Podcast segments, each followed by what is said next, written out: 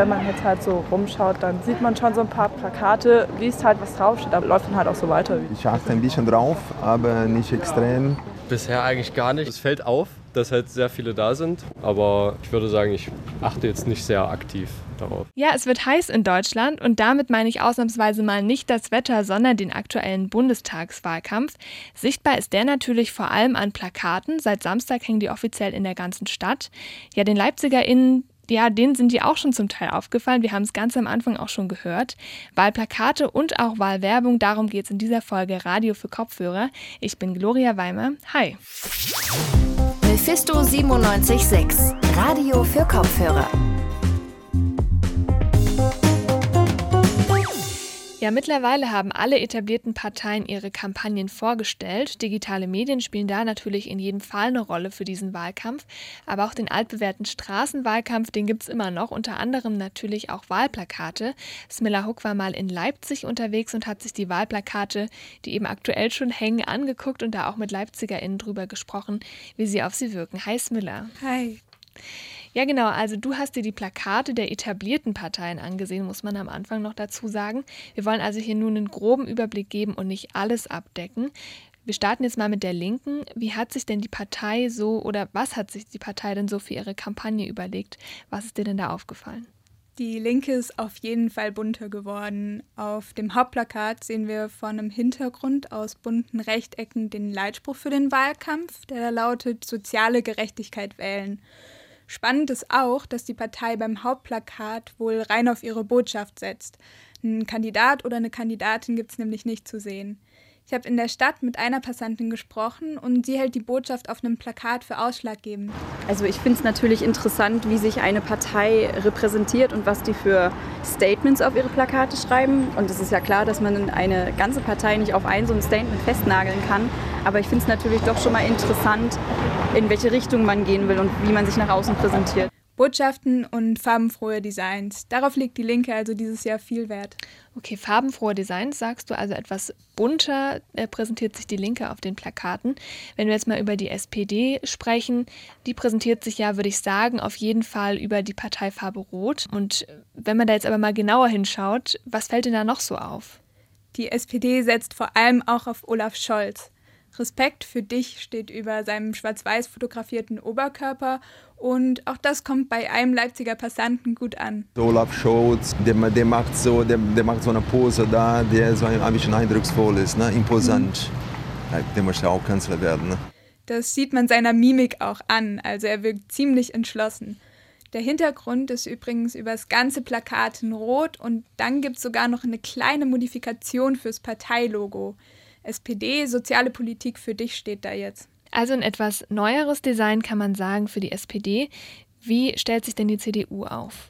Die CDU will gemeinsam für ein modernes Deutschland stehen. Das steht auf dem Hauptplakat und ist der Leitspruch ihrer Kampagne. Die Christdemokratinnen haben sich ein ganz neues eigenes Design überlegt. Es gibt jetzt nämlich den sogenannten Unionskreis. Der Kreis in Schwarz-Rot-Gold ist quasi ein Symbol für das Gemeinsam, das auch im Leitspruch der Kampagne steht. Im Kreis, im Hintergrund vor dem Leitspruch, sieht man dann noch Armin Laschet. Und wie kommt das bei den PassantInnen an? Also einige PassantInnen haben mir gesagt, dass ihnen schon auch wichtig ist, dass man sehen kann, wer denn hinter dieser Botschaft auf dem Plakat überhaupt steht. Das ist ja der Spitzenkandidat und das ist ja der, den wir letztendlich wählen oder auch nicht wählen. Und es gibt so. dem Ganzen so ein bisschen ein Gesicht, wenn man genau. so sieht, wer das jetzt vertritt. Und weitergedacht hat es auch einfach eine psychologische Komponente. Ich meine, solche Plakate funktionieren halt einfach besser mit Gesichtern drauf, weil Augen halt immer andere Augen suchen. Also mit so einem Menschen auf dem Plakat sehen wir dann eben nicht nur eine Botschaft, wir sehen auch, wer da eigentlich dann hintersteht. Also Blickkontakt sagst du, Nationalfarben in dem Fall auch und den neuen Unionskreis, das macht also die CDU aktuell. Kommen wir jetzt mal zur FDP. Im letzten Wahlkampf, da stand ja Christian Lindner ganz klar im Vordergrund. Was macht denn die FDP gerade? Christian Lindner soll auch für diesen Wahlkampf wieder funktionieren. Ähm, das Plakat, das die FDP gestaltet hat, sieht ein bisschen aus wie ein Polaroid-Bild. Lindner in Schwarz-Weiß und im Halbprofil schaut dann nach links oben an uns vorbei. Und dann gibt es noch den Kampagnenleitspruch als Bildunterschrift. Nie gab es mehr zu tun in lila Schrift auf gelbem Hintergrund über dem Parteilogo. Jetzt haben wir über Olaf Scholz, über Armin Laschet und auch über Christian Lindner gesprochen. Ähm, kommen wir jetzt mal zu Annalena Baerbock, die sich ja auch in die Liste der Kanzlerkandidatinnen einreiht. Wie präsentieren sich denn die Grünen, kann man sagen, aber dann damit eben auch Annalena Baerbock auf den Plakaten? Auf dem Hauptplakat von den Grünen sind Robert Habeck und eben Annalena Baerbock als Spitzenkandidatin zu sehen. Und die beiden stehen so ganz locker im Bild und Annalena Baerbock schaut uns auch entgegen.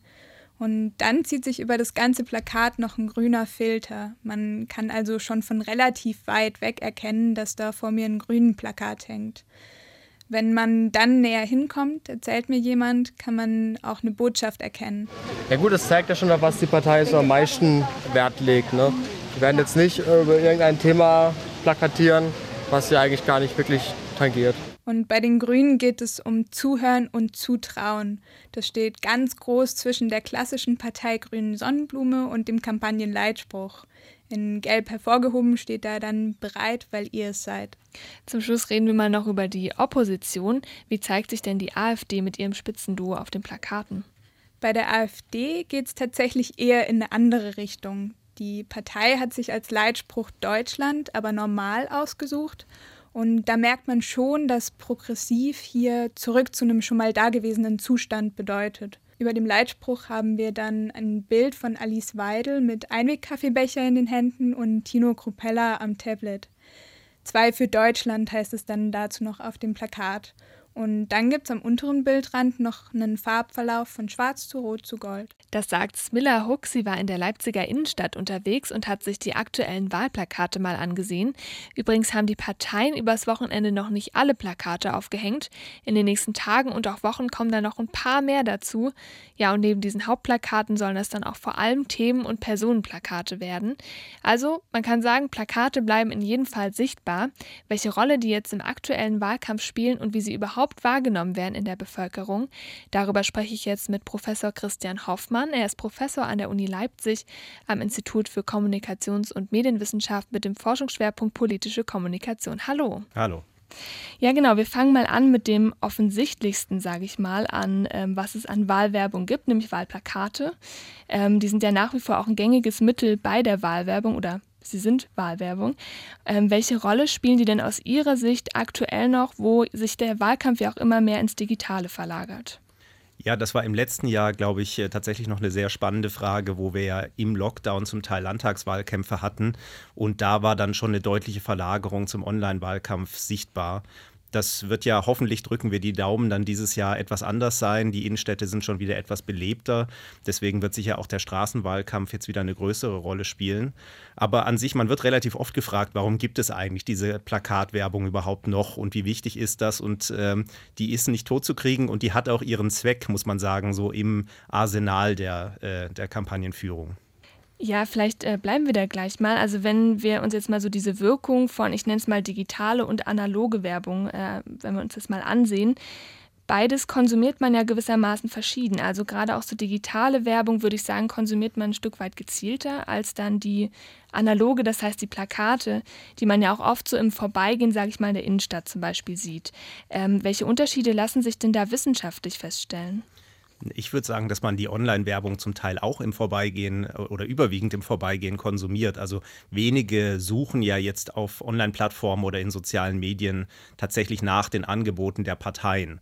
Ähm, das hängt natürlich auch stark zusammen mit dem politischen Interesse und der Parteibindung. Also äh, das politische Interesse ist äh, ungleich verteilt in der Bevölkerung. Es gibt einen relativ kleinen Teil, muss man sagen, der Bevölkerung, der wirklich ein hohes politisches Interesse aufweist. Und viel häufiger, also die, die Mehrheit hat doch inzwischen eine relativ schwache, wenn überhaupt eine Parteibindung, aber eben auch nur ein moderates politisches Interesse. Und das sind eben äh, Menschen, die man so eben im Vorbeigehen erwischen muss, ob das jetzt auf der Straße ist oder eben im Netz. Das heißt also jetzt ähm, an sich würden Sie sagen, gibt es da jetzt gar nicht so den großen Unterschied zwischen den beiden, also jetzt außer, sage ich mal, die Ausspielfläche. Genau, also quasi der Ort, der physische oder der digitale Ort, an dem man äh, im Vorbeigehen erwischt wird, ist unterschiedlich. Natürlich, die Aufbereitung ist zum Teil ein bisschen unterschiedlich, aber die Gemeinsamkeit ist doch sehr groß. Also letztlich ist eben, wenn eine Partei ihre Wahlkampagne öffentlich präsentiert mit den Motiven und dazu gehören eben ganz zentral auch die Plakatmotive, dann findet man diese Motive, das Design, die Schriftsprache, die Slogans so natürlich auch in der Online-Werbung. Also deswegen muss man, glaube ich, auch die Plakate eben als Bestandteil eines, ähm, eines komplexeren Angebots in dem, im, im Kampagnenmanagement sehen. Der Zusatzaufwand ist natürlich dann das Aufhängen der Plakate. Also das sind, damit sind auch schon nochmal Kosten verbunden. Aber wie gesagt, auch dafür gibt es durchaus Gründe, warum man das tut. Sie haben gerade so gesagt, dieses ähm, gesamte Angebot, was es ja da eigentlich gibt, eben was die ganze Wahlwerbung mit einfasst. Ähm, vielleicht ein bisschen eine allgemeinere Frage, aber ich stelle sie trotzdem mal, welches Medium, wenn man das überhaupt so sagen kann, hat denn quantitativ sozusagen den größten Einfluss auf WählerInnen? Also jetzt mal, also wenn wir da jetzt die sozialen Medien mit reinzählen und dann eben die analoge Werbung und auch die Wahlplakate. Also das wird jetzt die Werbetreibenden wahrscheinlich enttäuschen, aber äh, also deutlich das Wichtigste ist schon die journalistische Berichterstattung, die massenmediale journalistische Berichterstattung. Also wie häufig, wie stark, in welchem thematischen Kontext Parteien und die Kandidatinnen und Kandidaten äh, in den Nachrichten, sozusagen im Fernsehen, ganz wichtig äh, nach wie vor, äh, natürlich auch in den Zeitungen, äh, ob jetzt online oder gedruckt und im Radio erscheinen. Das ist schon immer noch maßgeblich, auch unabhängig von den Parteien, welche Themen behandelt werden äh, im Journalismus, ähm, welches Agenda-Setting dort betrieben wird. Das beeinflusst auch sehr stark, an welche Parteien man eher denkt, ähm, welche Parteienassoziationen sozusagen aktiviert und geweckt werden. Und das sieht man dann auch immer in den Umfragen, dass also die Parteien, deren äh, Themen besonders viel mediale Aufmerksamkeit haben, äh, dann in den Umfragen eben auch entsprechend äh, steigen. Nochmal zu dem, also zur eigentlichen Wahlwerbung zurück und auch zu den Plakaten.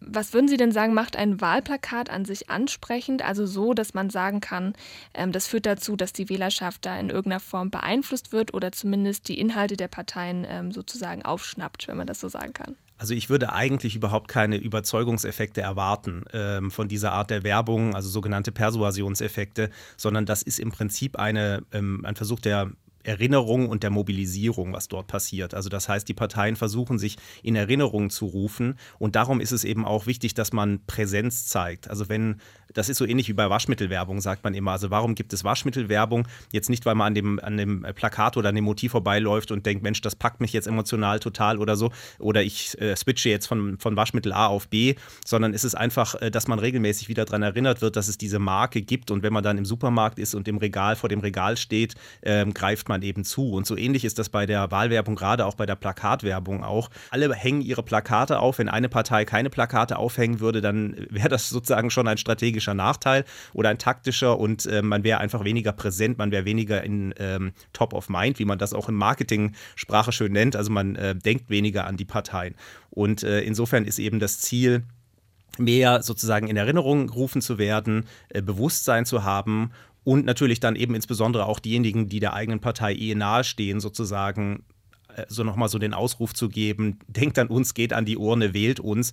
Und äh, ich denke mal, es, man wird mit der Lupe nach Menschen suchen müssen, die an einem Plakat vorbeilaufen und aufgrund eines Plakats oder mehrerer Plakate wirklich ihre Wahlabsicht komplett ändern. Also wenn sie vorher jetzt, ich weiß es nicht, CDU-Wählerin waren und dann denken sie, Mensch, also dieses Plakat der, der Linkspartei ist aber so fantastisch. Na, also solche Persuasionseffekte wird es in der Regel nicht geben. Ein Phänomen, so nenne ich es mal, was ja auch in letzter Zeit besonders auch viel thematisiert wurde, ähm, namens Negative Campaigning. Darüber würde ich gerne mal mit Ihnen sprechen. Dabei geht es ja darum, also dass die politische Öffentlichkeitsarbeit versucht sozusagen den Konkurrenten, den politischen Konkurrenten, Konkurrentin in irgendeiner Form in ein schlechtes Licht zu stellen, so kann man es vielleicht zusammenfassen. Und das ist auch aktuell auf einigen Plakaten schon festzustellen, wenn man sich das anschaut und auch generell in der Wahlwerbung. Darauf würde ich sagen, kommen wir gleich mal zu sprechen. Vorab nochmal die Frage, welche Rolle spielt denn das parteiübergreifend aus Ihrer Sicht bei diesem Wahlkampf? Keine große, muss ich sagen. Also wir hatten äh, große journalistische Aufmerksamkeit für dieses Thema negativer, gehässiger Wahlkampf, als die Debatte um den Lebenslauf äh, von Frau Baerbock äh, begann und sich dann auch jetzt mit, den, äh, mit ihrem Buch sozusagen den Plagiatsvorwürfen fortgesetzt hat. Aber das kam sehr stark aus dem Journalismus. Es waren nicht so sehr die politischen Wettbewerber, die diese Angriffe lanciert haben. Es gab dann auch die Kampagne der Initiative Neue Soziale Marktwirtschaft mit diesem Moses-Motiv, äh, das äh, die Grünen Grünen und Frau Baerbock kritisiert hat, aber auch äh, die INSM ist ein, ein Think, Think, Tank oder ein NGO. Äh, das war jetzt nicht eine Konkurrenzpartei.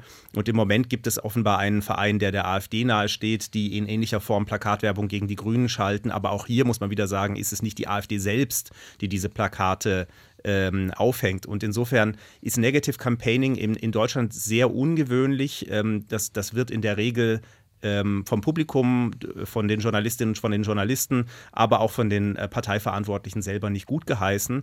Und es ist auch ganz interessant, dass es ähm, sogar manchmal zu Solidarisierungseffekten führt. Also dass wenn solche ähm, Negativkampagnen jetzt eher von außerhalb von NGOs oder so lanciert werden, dass dann die Parteien sich miteinander solidarisieren und das einhellig ablehnen. Ja, ähm, genau das wollte ich nämlich ja auch gerade nochmal ansprechen. Also auch gerade mit dieser Kampagne, die äh, aktuell eben auch hier in Leipzig zu sehen ist zum Beispiel. Aber dann gehe ich schon mal einen Schritt weiter und äh, Sie haben auch ähm, ja gesagt, es geht oft von den Parteien gar nicht selbst aus. Äh, ich glaube, eine Partei, ähm, bei der man das auf den Plakaten sehr gut beobachten kann, ist äh, die AfD, die eben auch mit Slogans mit aktuellen Slogans muss man auch sagen, also Zitat, Hände waschen, nicht Hirne, also die sich ja ganz offensichtlich irgendwie gegen politische GegnerInnen stellen. Ähm, die werben ja auch ganz klar damit. Kann man denn vielleicht sagen, dass Negative Campaigning eine politische Richtung hat, mal ganz provokativ gefragt? Und wenn ja, warum? Da, da, muss ich jetzt wahrscheinlich ein bisschen nickelig sein, sozusagen als, äh, als, als Forscher und sagen, man muss vorsichtig sein mit der Verwendung der Begrifflichkeit, weil Negative Campaigning ist wirklich ein Angriff auf einen politischen Gegner. Und äh, das kann eine Person, aber auch eine Partei sein. Und das heißt, wenn jetzt Plakate aufgehängt würden, äh, sagen wir von der AfD, die sagt, was weiß ich, die CDU lügt oder so, das wäre Negative Campaigning.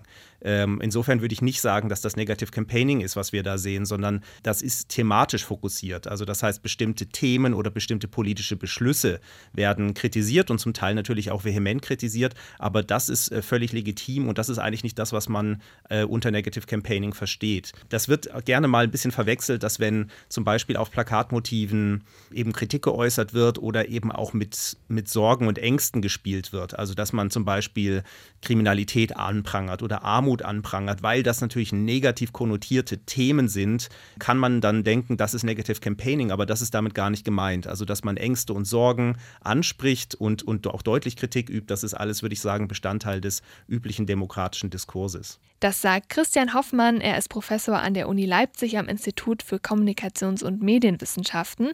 Und damit sind wir auch schon durch für diese Folge Radio für Kopfhörer. Danke an alle, die mich unterstützt haben. Die nächste Folge, die gibt es dann wieder wie geplant am Mittwoch. Und da geht es dann auch um die Wahl, aber diesmal um Briefwahlen. Hört also gern wieder rein und schaut ansonsten gerne auch auf unseren Social-Media-Kanälen vorbei. Für heute wäre es das aber erstmal. Habt noch einen schönen Tag und macht's gut. Mephisto 976, Radio für Kopfhörer.